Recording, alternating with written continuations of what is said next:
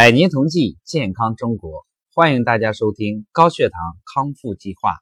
本栏目由上海同济养正堂独家出品。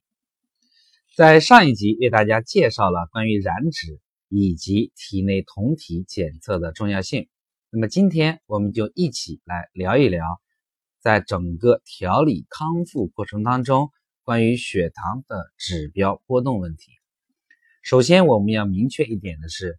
在调理过程当中，我们每一个人的血糖都是稳步的在下降的，同时呢，它一定会有这种波动的情况存在。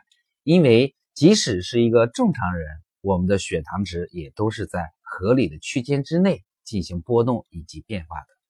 那么正常人的波动范围呢，就是三点九到六点一毫摩尔每升。所以说。我们的高血糖的客户在调理过程当中碰到的指标波动都是非常正常的。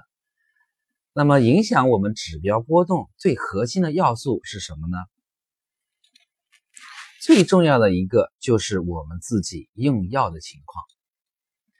举个例子，我最近在调理的一个客户，用药呢是两粒的格列奈片，空腹血糖呢是九点三，这个是一月二十五号。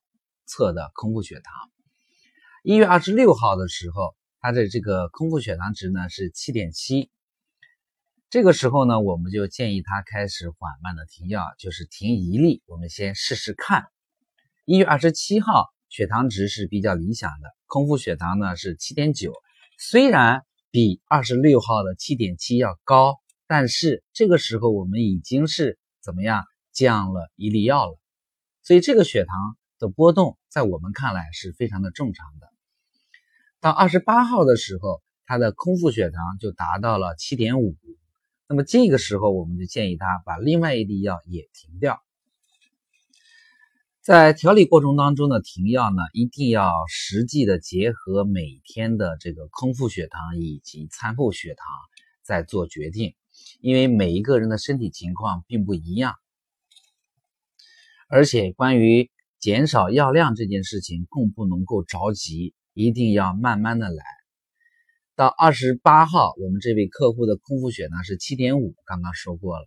二十九号的时候，早上的空腹血糖是比较正常的，也是在七点五。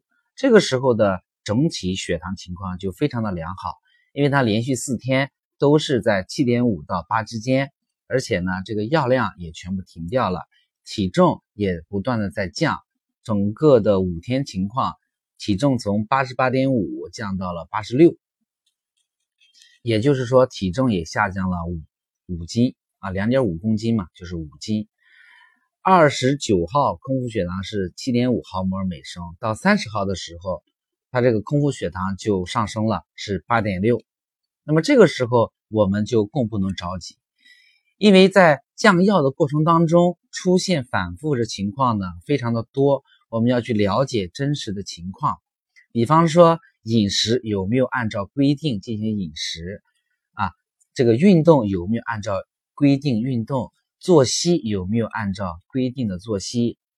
那么如果这些都是正常的话，那我们就要更加的放心，不要去怀疑自己，也不要去怀疑方案，说明我们的血糖就是在不断的缓慢的这个下降，波动是很正常的。那么今天早上我们这位客户的血糖值是多少呢？空腹血糖就是七点七。所以说，其实，在整个调理过程当中啊，这个血糖的波动呢是很正常的，大家呢一定要做好这个心理的准备。只是我们需要坚持着按照方案去进行调理、进行康复，就一定能够达到理想的效果。最后，祝愿每一位家人都能够身体健康、万事如意。谢谢大家。